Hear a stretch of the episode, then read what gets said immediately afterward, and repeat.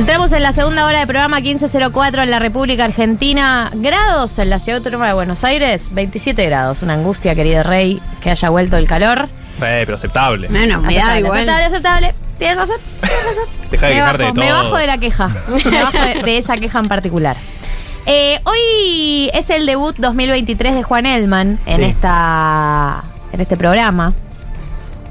Eh, y le ofrecimos si quería formar parte de la temática oscuridad o no. Él eligió adherirse a la temática de la oscuridad y por eso entiendo que tu columna del día de la fecha, a pesar de estar eh, caracterizada por la temática que manejas en profundidad, que es el universo, literalmente el resto del planeta, está inscripta dentro de eh, algo de lo que hablamos en el programa de hoy. ¿Es así? Sí.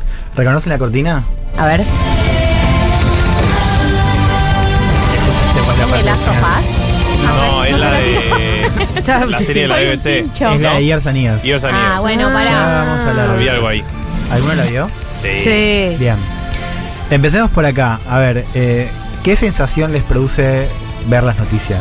De todo el mundo, sobre todo, pero digo, Completamente angustia, un poco de alivio de vivir en un país campeón del mundo, porque siento que eso ha enlan- enlentecido algunos procesos.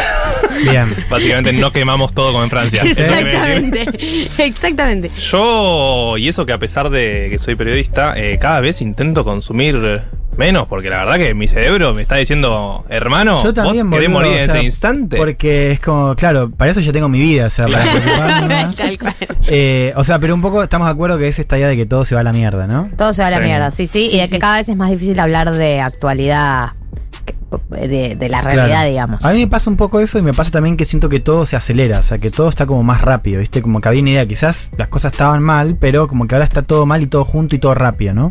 Sí, Eh, todo mal y junto al mismo tiempo, es como La mi, nueva peli. para que. Entré, o sea, me puse a buscar un poco eso y entré a un foro de Reddit eh, donde se pregunta, una, una publicación se pregunta esto de eh, si los demás sienten que el mundo se viene abajo. O sea, the world falling apart, ¿no? Eh, quiero abrir un paréntesis que encontré a raíz de esa, de esa pregunta, que un poco nos confirma que es algo que, estamos, que está pasando también en otros lugares del mundo. Digo, en el caso de Estados Unidos se ve, ¿no? Esta idea de que las noticias generan ansiedad y esta sensación de que el mundo se cae abajo. A propósito del programa de hoy, un subreddit que me parece fascinante que se llama Off My Chest, o sea, que es como fuera de mi pecho, donde la gente cuenta cosas muy oscuras. Por ejemplo, no, por ejemplo, la, la que acabo de ver recién es eh, mis últimos cuatro roomies murieron. ¿Cómo? Punto. No, pará, pero. No, no, Hermano, igual Reddit Pará. es muy es No, muy, pará, Reddit es oscuro y es muy de yankee. Esas sigue cosas. una, sigue una. Mi hermana está saliendo con mi ex y se acaban de comprar un departamento. No, me mato, Después, me mato. esta me encanta. Me gusta dice- igual. Es off my chest como me lo saco de encima, la digo. Sí, no, y, Es como tu secreto, pero. Pero pará, no. Claro, no, claro. Pero es mucho mejor porque o sea, el subtítulo es ah, en una comunidad segura eh, de acompañamiento. Bien. Entonces, y es como alguien dice algo y, y nadie, no, o sea, el- no se puede juzgar ni nada y es como los comentarios dan apoyo.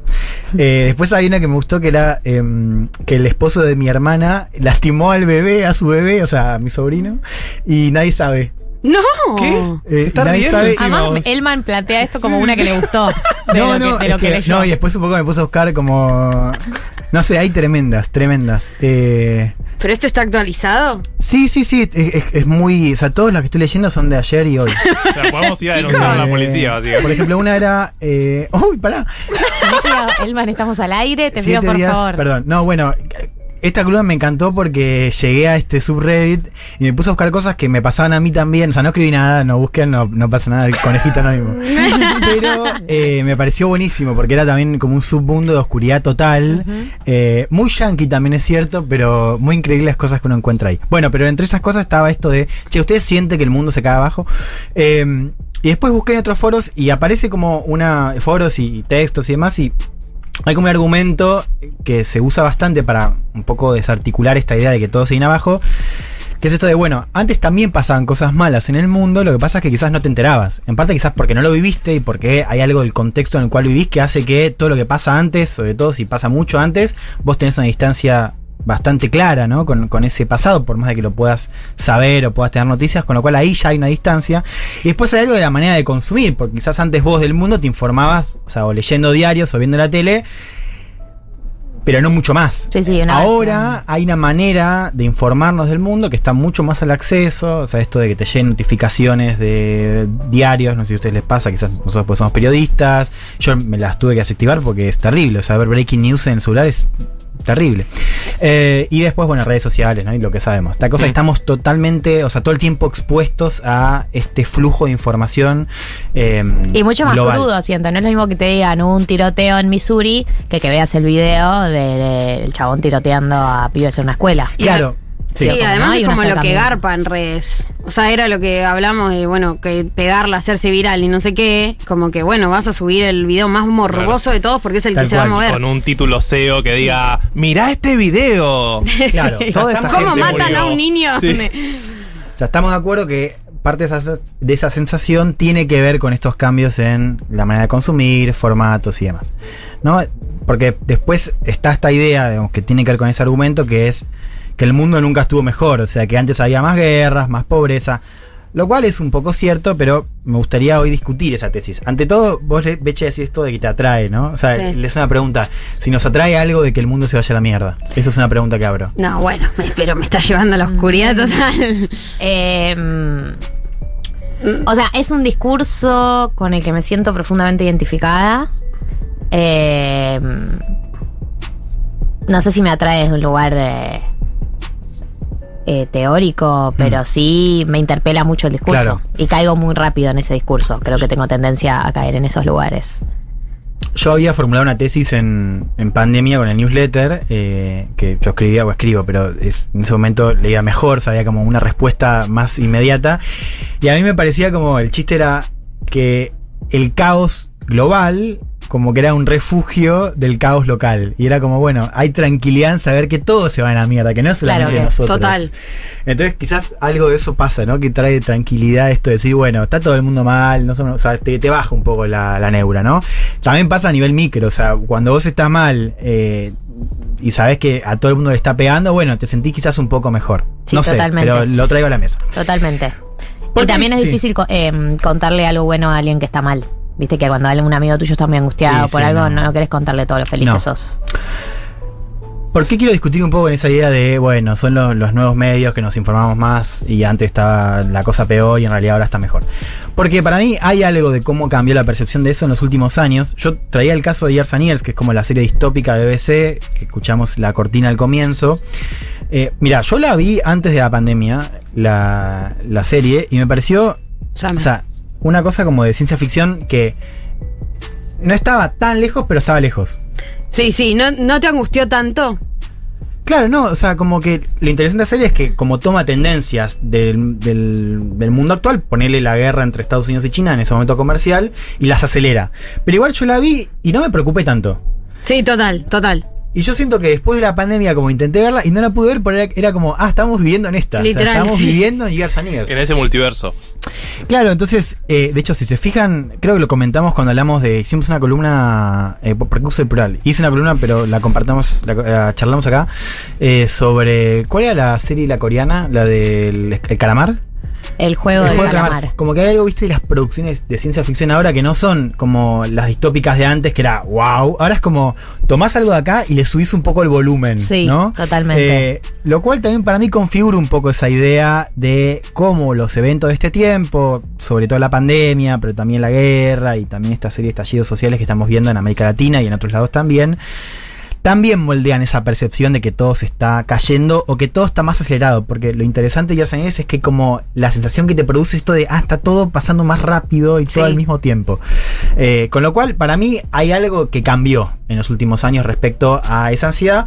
Hay que, suma- hay que sumarle, por supuesto, la ansiedad climática, ¿no? De la cual acá no voy a hablar, pero también tiene mucho que ver con esa idea de que el mundo se cae en- eh, encima, porque en algunos casos es literal, ¿no? O sea, Sí. realmente está pasando. Perdón, Para ¿puedo- mí, bueno, Sí. hablamos la semana pasada con que Juli nos tiró la definición, que había una, una definición, la, econ- Claro. la ecoansiedad, que lo hablábamos la semana pasada cuando entrevistamos a Inti sobre el tema de las olas de calor Sí. que hubo este último verano, la, la pregunta de si necesitas agua. No, Ah. o sea, estaría bueno tener, pero no, no quiero pedir tampoco. Está bien, no tenés. voy a pedir agua a la productora. Disculpe. Eh, no, Gracias, em, que la pregunta que para mí surge y que da ansiedad, una ansiedad macro, no es una ansiedad así que no me permite vivir, porque ansiedad es si esto va a seguir siendo así todos los veranos. Claro. Si esto se va a seguir profundizando así. Si ¿Y qué vamos, dijo? si el futuro llegó hace rato. Eh, él dice que, eh, a ver, fue anormal tener ocho olas de calor en un verano, Sí. eh, que es algo anormal, que no es que era algo que se estaba previendo que fuera a suceder, eh, y que puede llegar a ser como una cosa normal y que el verano que viene no pase, como también puede pasar, o sea, Sí. no es que el verano que viene va a haber 16 olas de calor, pero puede que sea una cosa normal de este verano o también puede ser que sea una cosa, un anticipo de lo que se Claro. viene. Pues, o sea, no nos dio una respuesta. no, pero igual para mí estuvo bien, estuvo sensata la respuesta. Sí, no, claro. no, no, no, no tiró el fin del mundo, pero es una señal. Pero bueno, se combina mucho la cuestión climática con esto que estamos charlando hoy. Yo les traigo como una tesis bastante apurada, porque no me da el tiempo, pero sobre este momento geopolítico y un poco la combinación de esa ansiedad, ¿no? Mm. A ver, primero esto de la transición de poder. O sea, nosotros estamos viviendo en este momento de nuestra historia una transición bastante clara entre Estados Unidos y China. Es una, ponte- una potencia en declive y una potencia ascendente que es China que cuestiona ese orden global. Que además tiene otra particularidad, porque a diferencia de la última transición de poder entre Reino Unido, eh, o sea, Gran Bretaña y eh, Estados Unidos, esta es una transición de poder que involucra a Oriente y Occidente. O sea, no es solamente de un país de Occidente a otro, sino una transición más importante en ese sentido. porque- Más cultural, decís. Exacto, o sea, hay un cambio digamos, más, más cultural. La gran pregunta, en virtud de esa tensión, es cómo se va a resolver. Porque ahí está esta idea de que puede haber una guerra entre Estados Unidos y China para resolver esa tensión. Hay una teoría bastante conocida que se llama la trampa de Tucídides, que es de un politólogo estadounidense, Graham Allison, donde el tipo básicamente hace un rastrea todos los conflictos, a todas las tensiones donde una potencia ascendente cuestiona la hegemonía de una potencia eh, en declive o una potencia ya establecida. Y el tipo encuentra, tomando los últimos cinco siglos, que de 20 casos, 16 terminaron en guerras. ¿no? Entonces ahí está la pregunta de, bueno, si acá va a haber una guerra. Yo le quiero decir que cuando pensamos este momento geopolítico, hay algo esa transición de poder entre Estados Unidos y China, y, en- y- y más a largo plazo entre Oriente y Occidente, que configura un poco cómo estamos viendo el mundo, ¿no? Porque si uno mira con ese lente, encuentra que las noticias más claves también se pueden leer de esa óptica, ¿no? O sea, hay algo que está pasando en esa transición de poder, y hay algo en esa transición que genera mucha ansiedad, que es que no sabes cuándo se va a resolver, porque no sé si les pasa, pero un poco la idea es, ah, se va a ir a la mierda ya, o sea, como que la guerra en Ucrania para mí un poco pasó eso, es como, ah, hay una guerra en Europa, no estamos tan lejos de que haya una guerra en Taiwán, ¿no? Total. Entonces, algo que de pronto pensabas para más adelante, ojo que puede pasar, según dicen algunos generales de Estados Unidos, en 2025, ¿no? Ahora, el- la clave y el problema, o depende de qué óptica lo mires, es que eso no se va resolviendo ya. O sea, puede ser un proceso que quizás ni siquiera nosotros vivamos. O sea, esa transición de poder puede estar permanentemente en nuestro tiempo. Y eso también genera cierta ansiedad porque Claro, no sabes definamos. cuándo se va a... Claro, Loco, definamos. Si me va a gobernar China, claro, que lo sea ahora. Bueno, pero la, pero la trampa también es creer que la resolución llega con la guerra y no con, no sé, otros tipos de dominación. Bueno, es que yo creo que lo que estamos viendo ahora son o sea, elementos de esa tensión que yo creo que no está resuelta. Por eso esta pregunta de, bueno, ¿cómo se da resuelta? Quizás no hay una guerra, quizás no pasa nada, quizás es como eso. ¿viste? Sí, pero hay ham- hambr- hambrunas, ni Claro, idea. Como... Está esa, esa frase de Gramsci, viste, recitada de como lo Sí. viejo no termina de morir, lo nuevo termina de nacer. Eso es una clave para pensar el orden global de ahora. Estas gracias por mi charla. Gracias por mi charla. Bien. No, igual Gracias, es, Gramsci. es re, es ese momento igual, porque es como, bueno, salimos del esquema clásico de que conocíamos, las guerras que conocíamos, las dominaciones que conocíamos, tal. Eh, no llegamos a un nuevo esquema y nos toca la etapa de transición, Sí. que es de una incertidumbre, ansiedad y una potencialidad de que todo escale constantemente. Claro, O y sea, eso- estás todo el tiempo en la previa de que algo escale. Total, mucha incertidumbre. Perdón, pero Sí. ¿esto no pasaba también con la Guerra Fría? Digo, cuando empieza la Guerra Fría. Vos, Juan, en la Guerra Fría, ¿cómo vos la que- vos que- No, pero iba al concepto de. Durante muchos años estuvo esa pelea de quién iba a ser la potencia. Tal cual. Y las guerras no fue entre Estados Unidos y Rusia, pero eran otras guerras que los estados potencia apoyaban en todo caso y Claro, la, décadas. la dictadura, tipo. Sí, y tenías, y tenías todo el tiempo, está muy bueno que traes Marto, porque además, y esto se, se, se planteó inclusive en producciones de Hollywood, esta idea de la, de la guerra nuclear. Mm. entre dos potencias Claro. nucleares, digamos, que hoy está un poco más afuera de las noticias, ahora voló con Rusia, pero digamos, en el momento de Guerra Fría estaba muy claro eso, ¿no?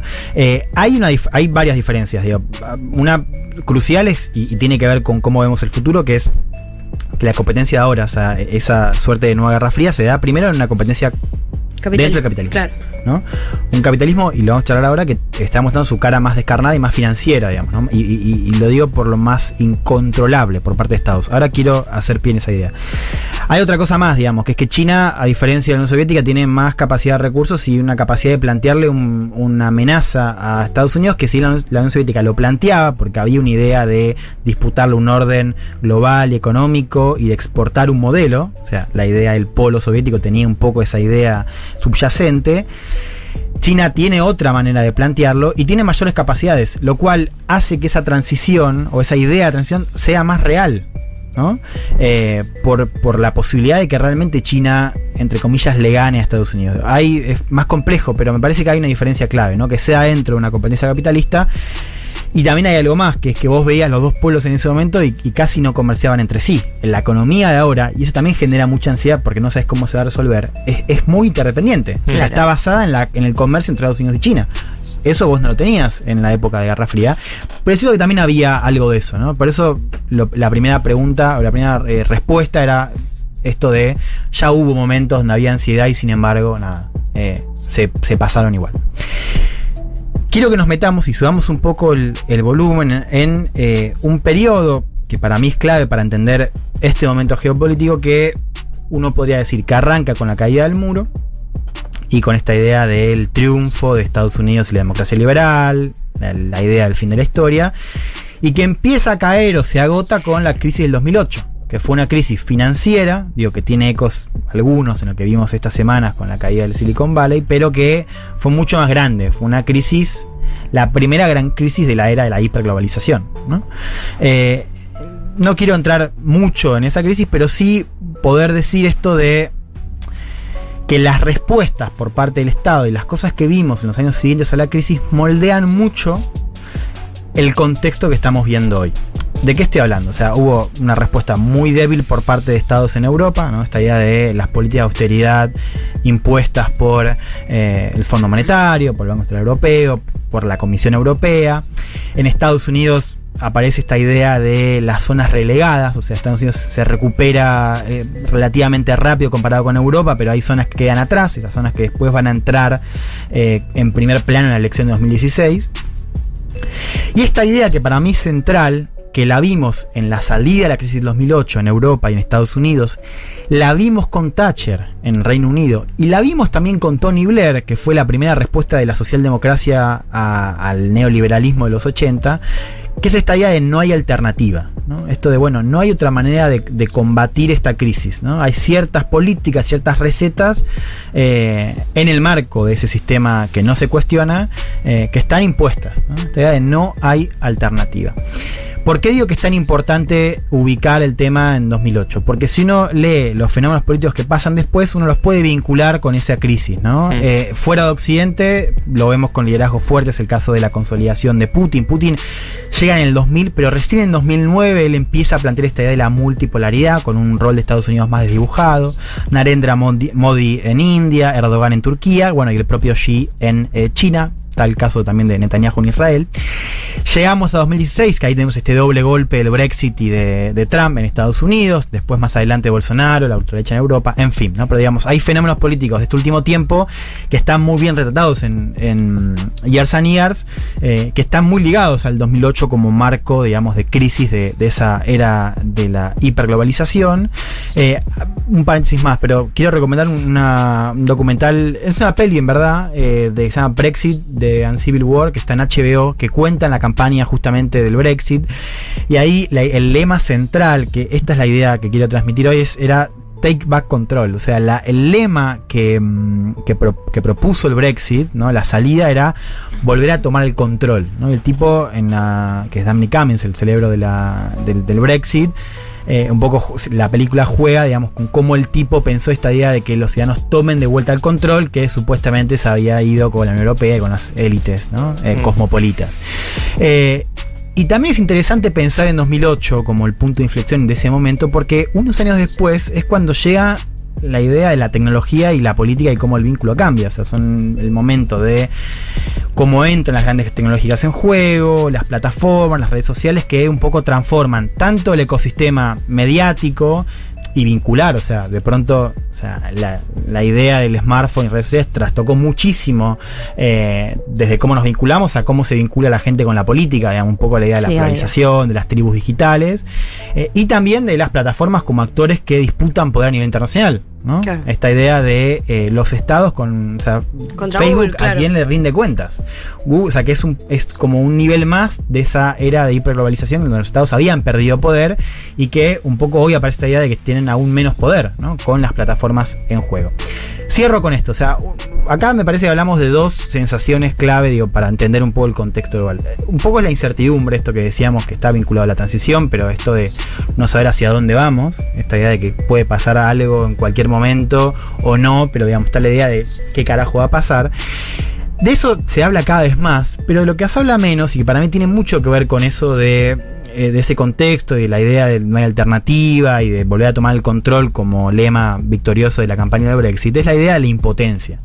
O sea, esta idea de que cuando los estados pierden poder, cuando la política pierde agencia, porque un poco lo que vemos hoy en diferentes lugares del mundo es una bronca hacia los partidos políticos o hacia la clase política de que por más de que puedan cambiar la orientación no pueden hacer nada para resolver los grandes problemas. Sí, ¿no? sí, sí. Esa idea para mí es central y tiene mucho que ver con esa ansiedad que estamos viendo ahora. Porque, digamos, vos podés pensar que hay con más conflicto que antes, pero cuando vos pensás eso y además le sacás credibilidad a la política y al Estado para resolver esos grandes problemas económicos, climáticos, eh, de, Sociales, de seguridad, sí. digo, el caso de Bukele es un emergente de eso. O sea, esta idea del no se puede hacer nada y el no hay control también me parece que moldea un poco esa percepción que tenemos cuando vemos que el mundo se cae encima, ¿no? Esto de, bueno, el No mundo se cae también- no encima y tenemos quién nos tenemos va a salvar. cómo- Claro, ¿quién podrá hacerlo? Así, Así que ese es, es. mi, mi aporte a la oscuridad de hoy. Gracias, eh, Juan. Eh, sin dudas aportaste a la oscuridad de hoy. Eh, te agradezco. Qué bueno que no profundizamos más en lo de Reddit. No sé hacia dónde podríamos haber llegado. ¿Les leo uno más? Último y Las ganas que tiene de ser cancelado. Eh, no, pero igual hay algunas muy tiernas. Por ejemplo, hay una que dice: Mi novio me hace la comida para el trabajo, me, me guarda vianda.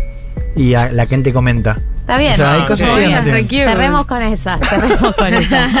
15 y 27 en la República Argentina, Juan Elman, eh, gracias por volver, Juan. A y ustedes. feliz 2023. Eh, escuchamos a Villano Tillano, ¿les parece?